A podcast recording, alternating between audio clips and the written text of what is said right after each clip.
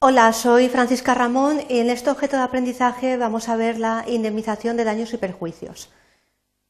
Los principales objetivos es explicaros en qué consiste la indemnización de daños y perjuicios y cuáles son los caracteres que tiene el ordenamiento jurídico español. En concreto nos vamos a centrar en el Código Civil, que es donde está regulada. Los contenidos que vamos a desarrollar van a ser los siguientes. Vamos a definir la indemnización de daños y perjuicios y también qué caracteres tiene y los componentes de esa indemnización, distinguiendo entre el daño emergente y el lucro cesante. También veremos los presupuestos para que se dé la indemnización de daños y perjuicios y cuál es el alcance, distinguiendo los supuestos de deudor culposo y doloso y cuáles son las reglas legales en los diferentes casos, en estos dos que os estoy indicando, el deudor culposo y el doloso. Y luego terminaremos con unas breves conclusiones que cerrarán el objeto de aprendizaje.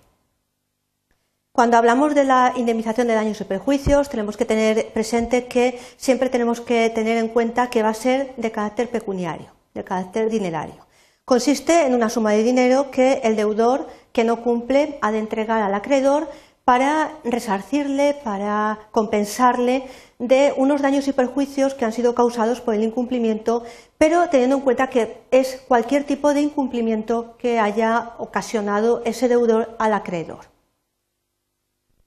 El artículo 1101 del Código Civil, eh, que es donde se encuentra regulada la indemnización de daños y perjuicios en el ordenamiento jurídico español, nos indica que quedan sujetos a la indemnización de los daños y perjuicios causados los que en el cumplimiento de sus obligaciones de cualquier modo contravinieren al tenor de aquellas, de aquellas obligaciones. Es decir, hay que eh, ver que se establece un marco de un incumplimiento y que se van a producir unos daños y perjuicios que hay que indemnizar, que hay que resarcir, que hay que compensar de alguna manera. Tenemos que tener en cuenta que cualquier contravención de la obligación, eh, cualquier falta a la exactitud de la prestación, eh, puede generar una serie de daños y de perjuicios al acreedor. luego veremos cuáles son los presupuestos, pero partimos de esa premisa de que cualquier contravención de esa obligación va a causar una serie de perjuicios y de daños eh, que deben de ser resarcidos o que deben de ser compensados de alguna forma. Tenemos que tener en cuenta que puede entrar en juego de forma accesoria y complementaria. En, en, los siguientes casos, es decir, en el caso de ejecución forzosa en forma específica, ya que la reclamación del cumplimiento no excluye la indemnización, es decir, además de que se reclame el cumplimiento en forma específica, se puede además eh, solicitar esa indemnización. Y en el caso de supuesto de ejecución genérica o eh, cumplimiento por equivalente pecuniario, ya que este tampoco excluye lo que es el resarcimiento de los daños y perjuicios que han sido causados por la falta de cumplimiento in natura del eh, título constitutivo en la obligación y también en el caso de la resolución del contrato. Entonces, vemos que de forma accesoria y complementaria va a jugar en el caso de ejecución forzosa en forma específica, en el caso de ejecución genérica o cumplimiento por equivalente y en el caso de resolución contractual. El importe de la indemnización de daños y perjuicios, es decir, ese resarcimiento, se podrá determinar de manera convencional por un acuerdo o bien por vía judicial. Opera en un gran número de lo que se denomina los supuestos de responsabilidad extracontractual, es decir, que es una responsabilidad que no está dentro del marco de un contrato, y eh, puede ser, por ejemplo, por consecuencia del incumplimiento de una obligación previamente establecida, eh, pero eh, también por causa de un daño que se ha inferido a un tercero sin una obligación contractual, que son los supuestos de responsabilidad extracontractual. En derecho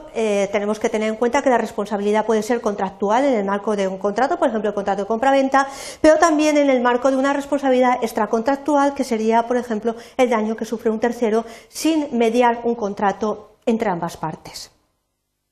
La obligación extracontractual puede dar lugar a una reparación específica o a una reparación pecuniaria, o bien a ambas de forma conjunta y cumulativamente. De tal manera que tenemos que tener presente que la obligación extracontractual puede ser eh, de dos tipos de reparación, es decir, eh, específica, eh, de una cosa mm, específica y determinada, o una reparación pecuniaria,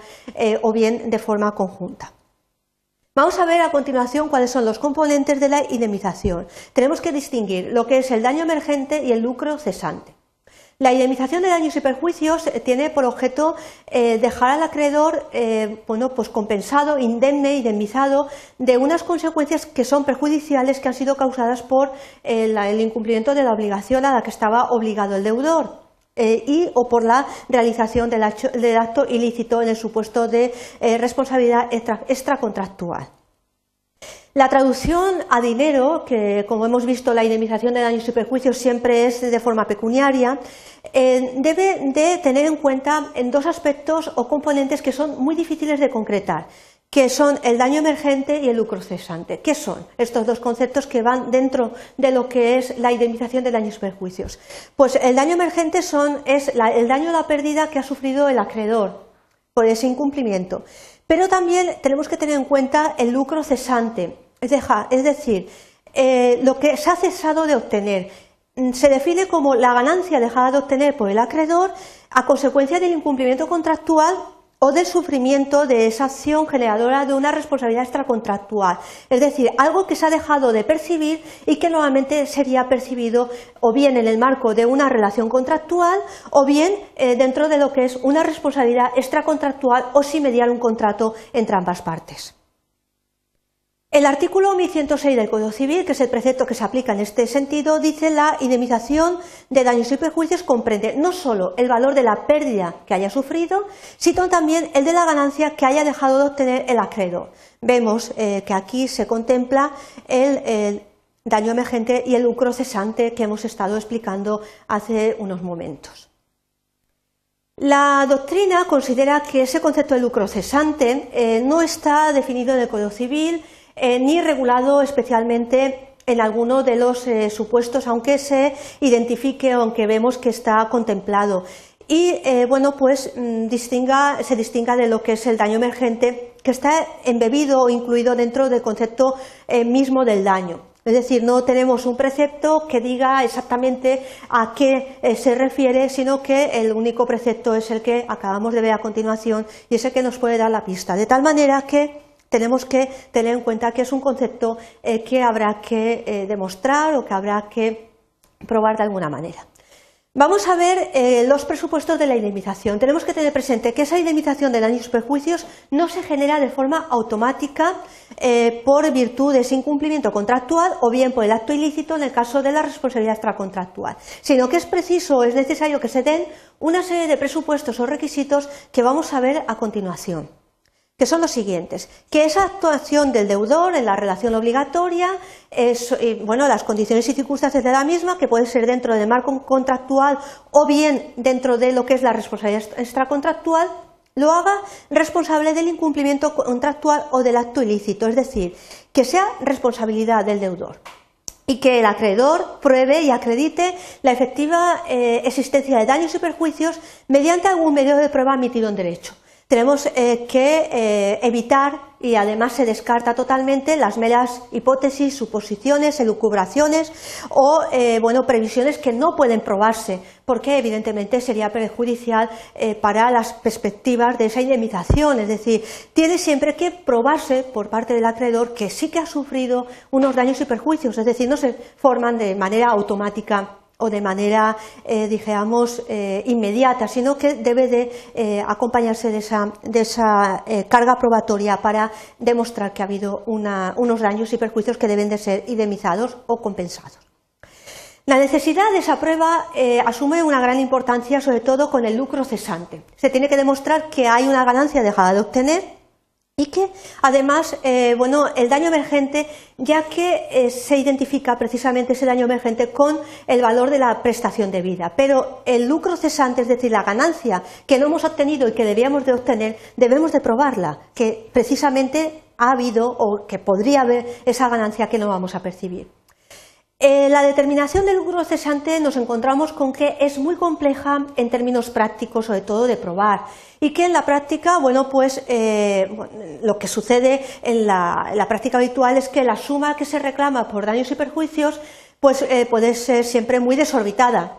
Bueno, pues es eh, decir, si pedimos mucho y que es muy alta, pues bueno, eh, siempre se puede aplicar el viejo refrán de que eh, contra el vicio de pedir está la virtud de no dar. Bueno, podemos pedir, pero evidentemente no se nos va a dar todo lo que estamos pidiendo, sino que habrá que establecer un marco probatorio de que bueno, pues esos daños y perjuicios son precisamente exactos lo que estamos pidiendo y no eh, una hipótesis totalmente eh, bueno, elevada de pedir una cantidad económica, porque ya estamos viendo que es una cantidad pecuniaria, pues para indemnizarnos a lo mejor con lo que esos daños no serían eh, cuantificables de esa manera.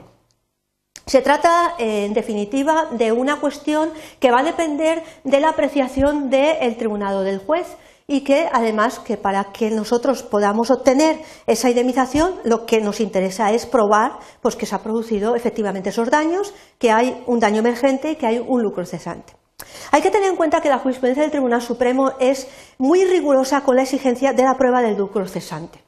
ya que, bueno, pues en evitación de, digamos, particulares cuentos de la lechera, es decir, hacernos, eh, bueno, pues elucubraciones fabulosas de que vamos a obtener una cantidad maravillosa y estupenda que nos cubra unos daños y perjuicios a lo mejor imaginarios, ya que, bueno, pues se tiene que perfilar muy bien las demandas de indemnización de daños y perjuicios y evitar, bueno, pues evidentemente, pues esas cantidades totalmente eh, desorbitadas que nos podemos encontrar en demandas eh, por esa causa.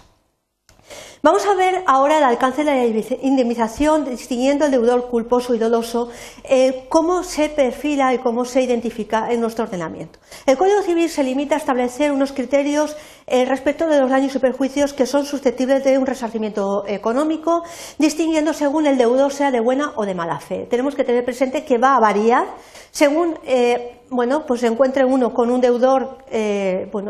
que ha sido de forma negligente o de un deudor de mala fe, sabiendo conscientemente lo que está realizando. Estas calificaciones han de entenderse referidas respectivamente al deudor culposo y al deudor doloso. El deudor doloso es el deudor que ha intervenido dolo, que es de mala fe.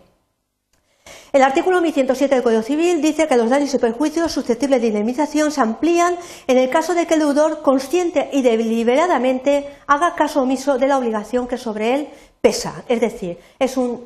deudor eh, doloso, malo, es decir, que sabe a conciencia que está haciendo mal y lo realiza, y la gravedad eh, del dolo en el cumplimiento en relación con la culpa, que sería el deudor pues, que no es consciente de ese daño que está produciendo, bueno, pues justifica el diferente ámbito y la extensión eh, que se aplica en uno y otro caso y que vamos a ver a continuación. Vamos a ver las reglas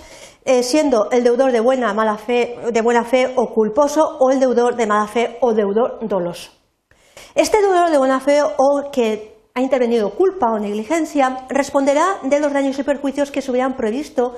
o podido prever al tiempo de constituir la obligación y que sean consecuencia necesaria de su falta de cumplimiento. Pero, sin embargo, si nos encontramos ante un supuesto de un deudor de mala fe o doloso, deberá de responder de todos los daños y perjuicios que conocidamente se deriven de la falta de cumplimiento de la obligación. Es decir, hay una severidad en la responsabilidad de ese deudor de mala fe o doloso por esa circunstancia de que a sabiendas, es decir, de forma consciente, está produciendo un daño y perjuicio y que además él es consciente, consciente de ello. El deudor de mala fe, en definitiva, debe afrontar cualquier consecuencia dañosa derivada de su incumplimiento deliberado doloso, siempre y cuando se pueda probar. Siempre tenemos que tener en cuenta que la prueba está ahí y que, eh, bueno, pues el incumplimiento del deudor de buena fe debe de relacionarse con la regla de la previsibilidad, es decir, unos daños que han sido previstos, pero en el caso del deudor doloso son todos aquellos que eh, bueno, se puedan eh, probar y que además eh, hubieran sido derivados de la falta de cumplimiento. Llegado a este punto, solamente me resta recapitular mm, bueno, lo más importante que hemos visto. Hemos analizado la indemnización de daños y perjuicios en nuestro ordenamiento jurídico español, en concreto en el Código Civil. Se han observado que entra en juego esta indemnización en unos determinados casos, cuáles son los componentes, distinguiendo claramente el daño emergente y el lucro cesante y los presupuestos de esa indemnización. Resulta muy interesante, en definitiva, ver que ese alcance de la indemnización es distinta en el caso del deudor culposo y en el caso del deudor eh, doloso. Eh, y ver cuáles son las diferencias que se aplican sobre todo en el ámbito de aplicación del alcance de esa eh, indemnización de daños y perjuicios. Pero eh, si en definitiva queréis saber mucho más de la indemnización de daños y perjuicios, pues os puedo remitir a un manual que lo trata con bastante amplitud, que es el manual de las artes, derechos de obligaciones, principios de derecho civil, del tomo segundo de la editorial Marcial Pons, del año 2010, uno de los manuales más recientes que podéis consultar y que además lo tenéis a vuestra disposición en la Biblioteca Central de la Universidad Politécnica para vuestra consulta. Gracias por vuestra atención.